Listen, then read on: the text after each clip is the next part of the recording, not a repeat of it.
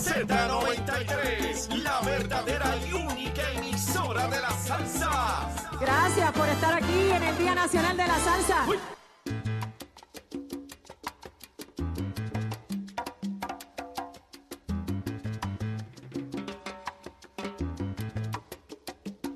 Muy buenos días, Puerto Rico. Bienvenidos a Nación Z. Este que les habla el licenciado Eddie López. Hoy jueves 8 de febrero del año 2024. Lo dije bien, ¿verdad? Todavía estamos a jueves, Hachero.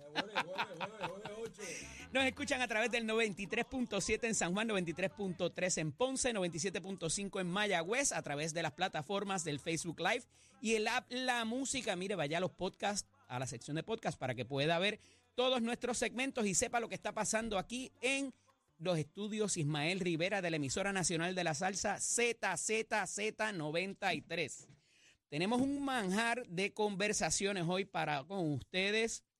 Como dije con, junto al compañero Leo Díaz hace unos minutos, eh, porque hay muchas cosas pasando que las vamos a entrelazar con lo que ha dicho Leo en la mañana de hoy y otros asuntos que ciertamente tenemos que eh, tocar y eh, conversar. Va a estar con nosotros en el primer panel el amigo Manuel Calderón, asambleísta municipal por San Juan, junto a Nelson Cruz, como todos los jueves, y hablaremos de eso de los endosos, hablaremos también de las pesquisas e investigaciones en la Comisión Estatal de Elecciones y todos los procedimientos que allí habrán de suscitarse o algunos que se frenan, hablaremos de eso ya mismo. También va a estar con nosotros el candidato del Partido Popular a la comisaría residente, Pablo José Hernández porque, oiga, ahí hay unas cositas que hay que hablar en torno a eso de el endoso fatulo, como le están poniendo, el sobrenombre que le están poniendo, al eh, candidato Elmer Román, por razón de que la alegadamente la licenciada eh, Nelsa López Colón, eh, pues le robaron su identidad, porque algo que no se ha dicho es que necesitan los cuatro números del Seguro Social o los cuatro últimos, o lo que es la, el número de, tarjeta electoral, que mucha gente la realidad es que no se lo sabe. Eh, y pues hay otros filtros para accesar a esa información que son necesarios para esos endosos. Pero hablamos de eso ya mismo. Va a estar con nosotros también el senador Gregorio Matías y el senador Ramoncito Ruiz, que nos hablarán acerca también de los procesos electorales, de las campañas y hoy día, ¿dónde estamos parados, verdad? De cara a lo que se avecina a la fecha fatal del 15 de febrero, también para lo que son los endosos. Y en la última media hora tendremos en nuestro, en nuestro sistema adversarial fraternal al amigo Anthony Maceira, como el día de ayer, para un poco llegar a la conclusión de todos estos temas que tengo para ustedes en la mañana de hoy y que son sumamente importantes. Y un poco como les decía, hay unos procesos que parecen adelantarse en la Comisión Estatal de Elecciones y otros que de cierta manera pues se detienen. Y uno de los titulares en la mañana de hoy es que se frena, hay una pausa a la pesquisa del asunto de Eliezer Molina.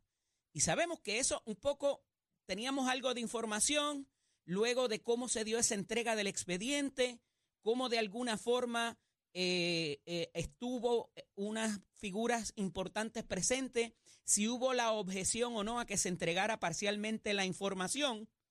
Y ante toda esta situación, a lo último, parece que había un funcionario de alto calibre, de allá de la Comisión Estatal de Elecciones, y que estaba por allí, pero no estaba por allí. Y vamos a frenar eso porque como el candidato va a ir al tribunal, aquí no se va a hacer más nada. Y eso ¿verdad? Eh, resalta como que algún tipo de molestia porque inclusive para el tribunal y que las partes tengan clara lo que van a, exponer, debería ya estar claro cómo se suscitaron los hechos ese día donde el candidato fue a llevar y entregar su expediente completo o incompleto o lo que tuviera allí, si era digital, si era en papel, si, y que tenga y que haya eso claro, porque debería haber un récord, ¿verdad? Para esos propósitos. Pero vamos a ver cómo, cómo trasciende esa situación. Y también en la mañana de hoy, en la prensa escrita, se detalla la importancia de la vivienda y de la vulnerabilidad que hay en la vivienda para Puerto Rico, eh, pues por razón de todas estas inversiones que se ha hecho, la burbuja que hay en el mercado, eh, obviamente de, de, casas, apartamentos, edificios, y esto parecería de alguna manera traer un esfuerzo eh, hasta político, pudiera decirse, de resistencia a que venga gente a invertir en Puerto Rico. Y eso pues a lo mejor uno podrá oponerse, pero ¿quién le vende a esa gente cuando llega? Hay gente que les cobra el cheque. Entonces, oye, por una razón o por otra, las comunidades se transforman y se transforman para bien. Se me parece que este esfuerzo de seguir, ah, está viniendo una gente a quedarse con nuestras comunidades y eso encarece, bueno, pero de alguna manera también se mejora. Son gente que viene a pagar impuestos. Usted dirá, ah, pues a una tasa reducida. Sí, pero era dinero que no teníamos antes. Y esa gente deposita en nuestros bancos, esa gente compra en nuestros supermercados, esa gente de alguna manera contrata a otra gente, ¿verdad? Y está todo esa eh, gusanga, como dice Leo, y todo ese eh, discurso un poco eh, político, hasta xenófobo, pudiera hacerse en términos de, esta situación. Y la realidad es que está difícil conseguir vivienda para, para los jóvenes y eso es un factor importantísimo para retener a nuestro talento productivo. Y para la mujer obrera ni se diga. pero de alguna manera, pues, oye, hay otras jurisdicciones y siempre recalco, como se hizo en Nueva York con la ciudad de Nueva York en un momento dado, donde para ciertas comunidades el gobierno se metió en el contrato entre los privados, que cuidado con eso, y dijo, ¿sabes qué? Tú tienes esta tasa de renta y no puedes exceder de aquí en estas comunidades particulares. Y se logró, se llama el Rent Stabilization Act. Me parece que, si mi memoria no me falla, fue para el 1973, pero fue en los 70, donde eso eh, se, se hizo y proveyó para que adultos eh, jóvenes pudieran establecerse en sus profesiones sin que se saliera de control eh, en ciertas comunidades, de nuevo, no era across the board, eh, para que pudieran pues conseguir un sitio asequible donde vivir y poder trabajar en esa ciudad, porque si no, todo el mundo se iba a ir para afuera y ya saben lo que eso hubiese pasado. Tenemos la situación también de la Universidad de Puerto Rico, que parecería que cada vez le siguen dando más pata, un poco, hasta Leo estuvo de acuerdo en cuanto a eso, y es que la Hermandad de Empleados No Docentes propone hasta una huelga por razón de que no se les ha firmado su convenio. Y me parece que tienen razón. ¿Y cuál es el arrastre de pies? La verdad es que no se ha comunicado bien qué es lo que previene de que Luis Aferrao pueda eh, firmar ese convenio y llegar a las cláusulas eh, luego de haber habido la negociación y que ya por un tiempo considerable no se haya firmado eso. Y eso pudiera poner en juego también el asunto de que jóvenes en la edad universitaria pues puedan decidir por la Universidad de Puerto Rico, porque sabe que si se cae una hoja, de momento se interrumpen las clases y alguien eh, forma una huelga y entonces no me puedo graduar o no consigo las clases que yo necesito y cada vez más, y lo hablaba eh, en conversaciones ayer con, varios amigos, ¿verdad? Eh, que tienen hijos en edad universitaria y a pesar de que la UP tiene el crédito más económico, se van a otras instituciones privadas a pagar el crédito más, más caro, pero no tienes que chavarte consiguiendo clases, que si los créditos, que si el profesor está o no está, que si se forma una huelga y pierde el semestre, y todo eso incide en esa determinación que a su vez te provoca otro problema, porque baja la matrícula. ¿Y entonces qué hacemos? Así que eh, eh, eso debería resolverse porque me parece que no sería muy complicado y que la administración de la universidad debería comunicar mejor por qué la resistencia a, de alguna manera, firmar ese convenio o modificarlo o ir a otra negociación, no sé. Pero el que se quede el convenio sobre el escritorio de un funcionario con capacidad para firmarlo sin comunicar cuál es su resistencia, me parece inaceptable. También Hemos hablado aquí, y esto lo voy a traer con los paneles también, de Ponce y de Mayagüez. Pero tenemos una situación, a pesar de que no ha llegado en el tribunal, donde hubo unos cuestionamientos y hasta una multa con Arecibo. Y esto tiene que ver con las posibilidades que pudiera tener el Partido Popular Democrático across the board. Sepa que esto incide no solamente en los senadores o los alcaldes, esto incide en los precintos para los, para los representantes, incide también en la gobernación. Y no podemos perder de perspectiva que estas tres cabeceras de distrito, entiéndase Ponce, Mayagüez y Arecibo, si se ponen en juego, han sido bastiones del Partido Popular por muchos años, Arecibo más recientemente, porque anteriormente también le perteneció al Partido Nuevo Progresista, pero ya Carolina y Humacao se dividió uno a uno. Guayama queda eh, todavía como bastión del Partido Popular, pero entonces si estos tres se, se pusieran en juego en términos de que ganara 1-1 o se perdiera por el Partido Popular, quedaría, en caso de que pudieran permanecer en control de las cámaras legislativas, ese voto 13 o ese voto 14 para lograr la mayoría, sería bien complicado. Y ya hemos visto lo que pasa con eso. Porque proyectos como el reciente, el más reciente de la negociación o de la, de la reestructuración, debo decir, de puertos, de la deuda de puertos, quedó ahí porque eh, los presidentes, ¿verdad? Eh, no, no, se habían puesto de acuerdo o de alguna manera eh, faltaba información y por un voto se colgó esa resolución 594 que propendía a la reestructuración de la deuda de puestos y a su vez la puesta al día y de alguna manera ponerlos bonitos los muelles de crucero. todo eso está contenido dentro de eso, va a ver si se reconsidera de alguna manera o hay manera de salvarlo.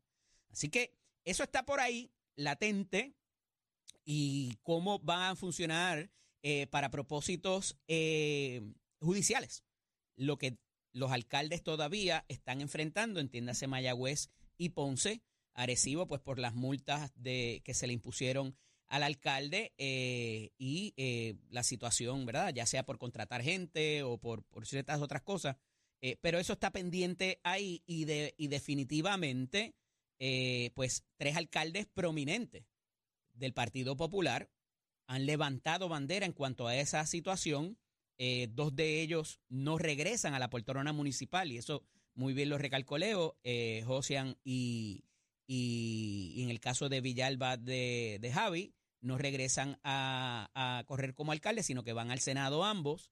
En el caso de Tato García Padilla, pues sí, regresa a la alcaldía, ha estado mucho tiempo ahí pero me parece que eh, de alguna manera están enviando la señal, mano, esto hay que resolverlo de alguna manera o poner, además de lo que se ha hecho, hacer otra cosa más, porque aquí se nos va la vida, no solamente de nuevo para eh, reclamar los municipios, que está finito, en, entiéndase el alcalde, sino que también tienes el asunto de los precintos representativos, entiéndase la Cámara de Representantes, los senadores e inclusive el giro que pudiera haber para la gobernación. A eso tenemos que sumarle el asunto de los independientes, que ciertamente no todos lograron eh, recoger los endosos, pero está latente por ahí y que va a entrar uno que otro también, así sea por nominación directa.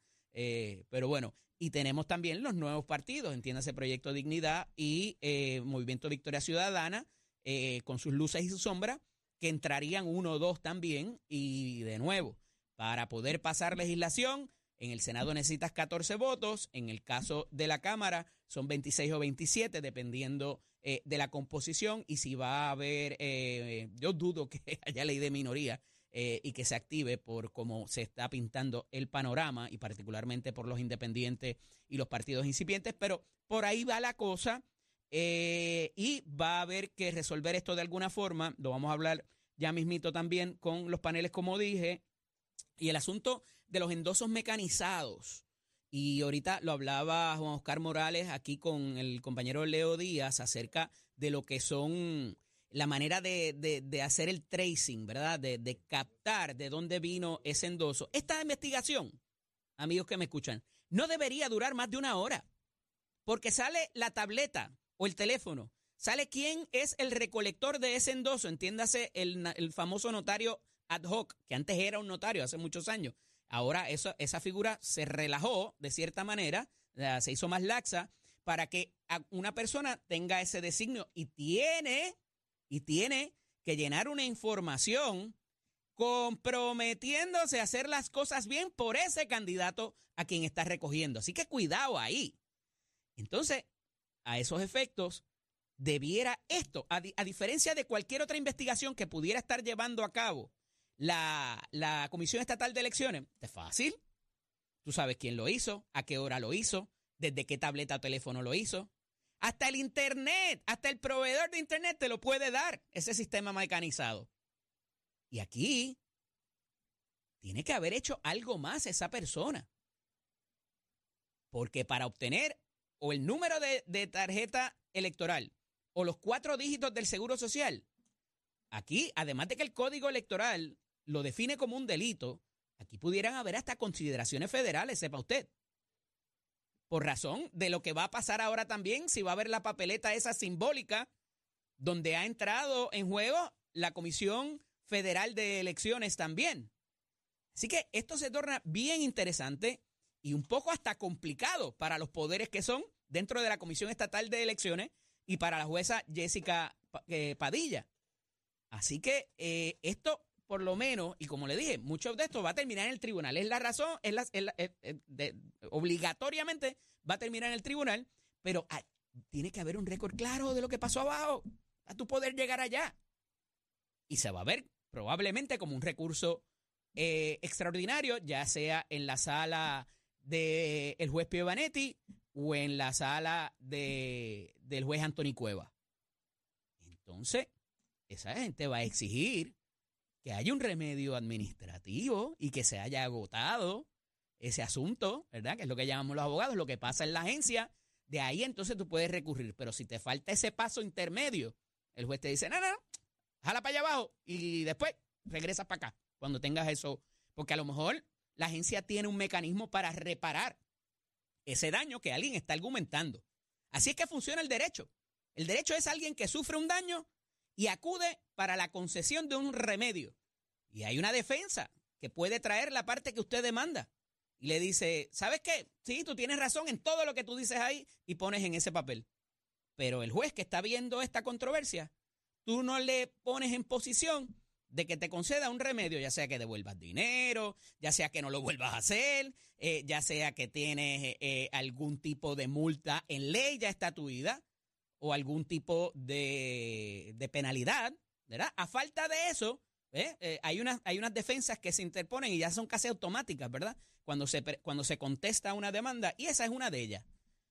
Y hay unos asuntos, lo que se llama de umbral, que, que el, el juez cuando empieza a leer, Dice, aquí tiene que haber uno, dos, tres, cuatro, cinco. Para empezar, que la parte que esté reclamando haya sufrido un daño que pueda ser corregido. El juez ni mira los méritos de lo que diga ese papel si eso no está presente. Así que, para empezar, vamos por ahí. Y obviamente, quien reclame un daño, yo no puedo reclamar el daño que sufrió Emanuel Pacheco. Hay una manera de hacerlo, pero es un poco más técnico. Eh, si Emanuel Pacheco sufrió un daño, él es el que tiene que traer el asunto. Y perdona que te coja de ejemplo, compañero. Pero, eh, ¿verdad? Para, para ejemplificarlo y, poderlo eh, poner en blanco y negro. Así que, a falta de quizás estos pasos intermedios, cuidado con lo que pasa en el tribunal. Y cuidado con que se niegue la agencia, que no es una agencia, pero funciona como foro administrativo, la Comisión Estatal de Elecciones. Me parece que deben comunicar esta persona que se ha negado por segundo día consecutivo luego de regresar del, del, eh, Salvador, me parece que su apellido es Cueva, el secretario de la comisión, tiene que dar explicaciones y tiene que dejar claro para las partes. Y cuidado si con un documento, con, la, con el sello y la firma de la comisión, para que de ahí entonces se pueda acudir al tribunal. No es vamos a dejar las cosas así porque ellos van para el tribunal como quiera. Así que yo creo que, deben tener mejor conocimiento de eso, de lo que han dejado saber hasta ahora. El panel del fiscal especial independiente también hoy en la palestra pública, una de cal y una de arena. En el caso de Mariana Nogales, habían solicitado una revisión de lo que pasó en la vista en alzada, porque recuerdan que ellos presentaron 49 cargos contra la representante, su señora madre y la corporación eh, de la cual ambas fueron partes en algún momento. Y entonces, de esos 49 cargos, solamente sobrevivieron dos en la primera vista, en la segunda vista, y ahora, cuando van al Tribunal de Apelaciones para que revise todo el expediente, y aquí quiero hacer un detente, porque he explicado esto en otras, en otras eh, ¿verdad? Eh, intervenciones, pero el Tribunal de Apelaciones, los tribunales de apelaciones, tanto como el Tribunal Supremo, y perdonen la clase de derecho, ¿verdad? Pero es que hay que explicarlo porque cuando las cosas pasan, tienen que tener explicación para uno poder, ah, mira, esto pasó ayer, esto pasó hoy, y lo que va a pasar mañana está predicado una cosa sobre la otra. Entonces, los, tribunales de apelaciones, los tribunales supremos, tanto estatales como federal, son tribunales de récord, lo que se llama. Ese juez o esos jueces que están allí leen el papel el cuentito que le hizo el abogado de una parte y de la otra, ya sea el fiscal o abogados de defensa o abogados civiles.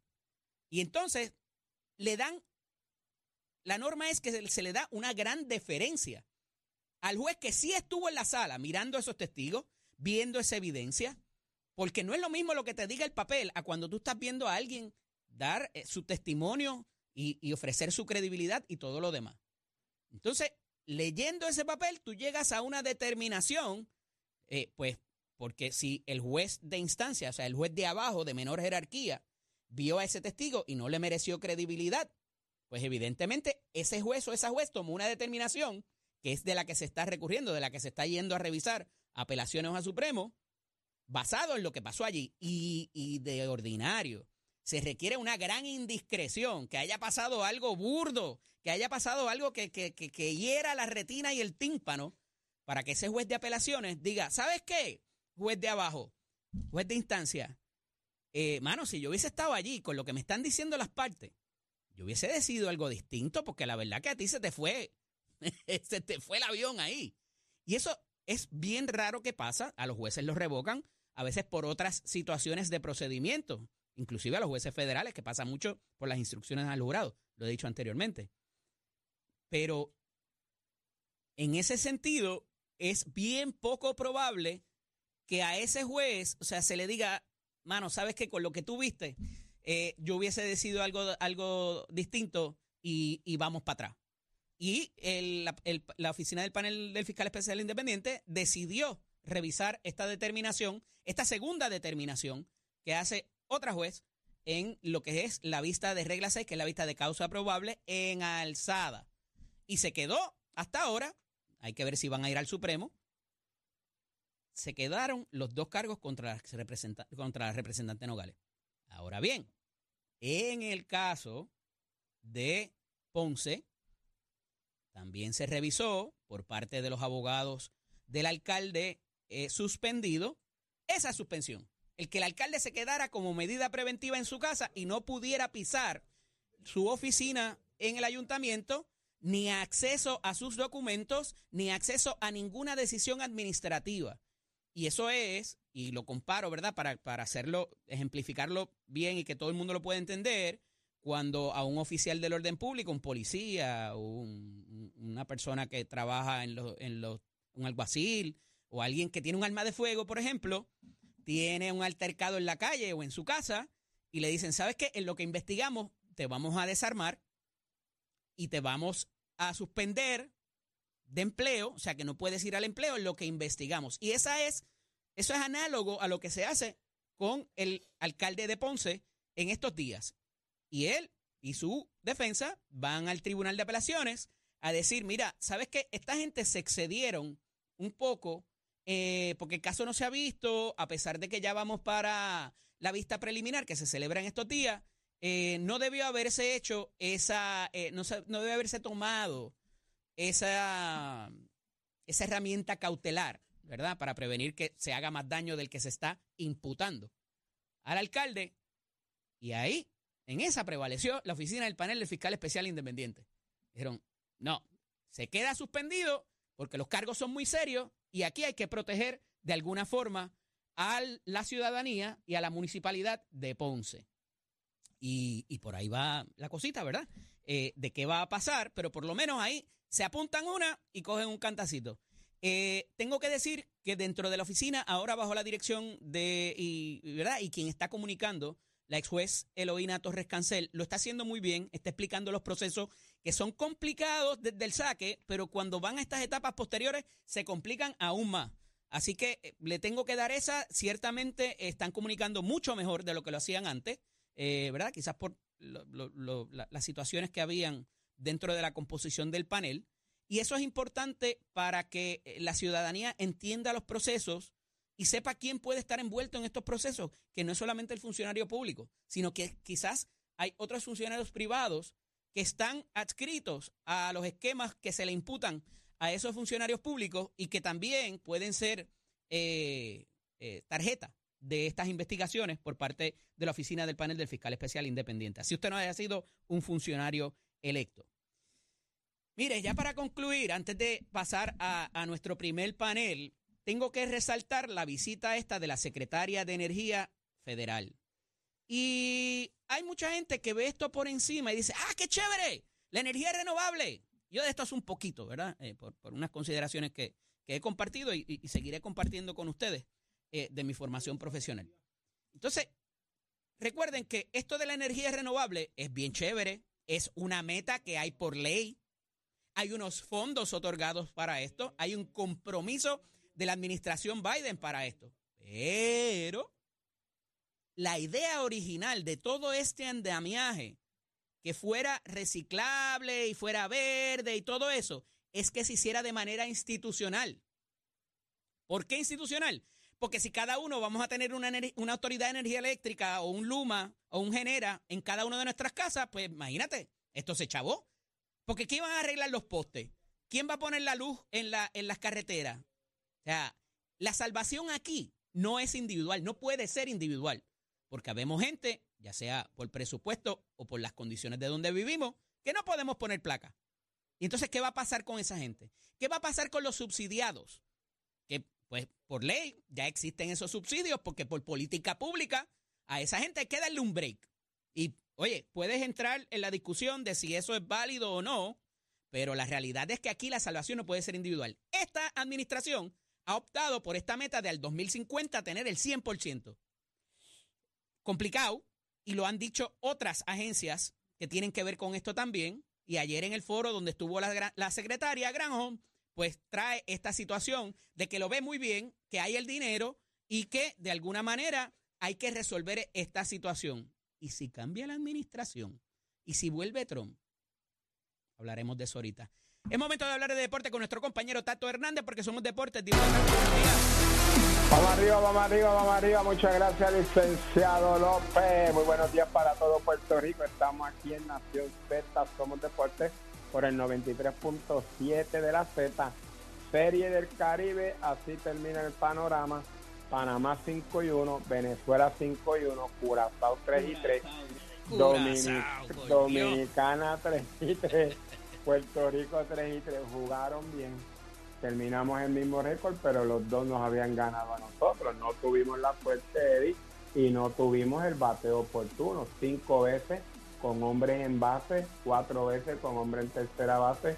No pudimos capitalizar para batear, cerramos esta entrada en cero y ahí está el resultado. Curazao nos ganó 2 a 0. En los resultados de ayer, pues Curazao le gana a Puerto Rico 2 a 0, Panamá, República Dominicana 3 a 1 Venezuela a Nicaragua 9 a 0 y así pues termina este el, el, el Stadium. Panamá 5 y 1, Venezuela 5 y 1, Curazao 3 y 3, Dominicana 3 y 3.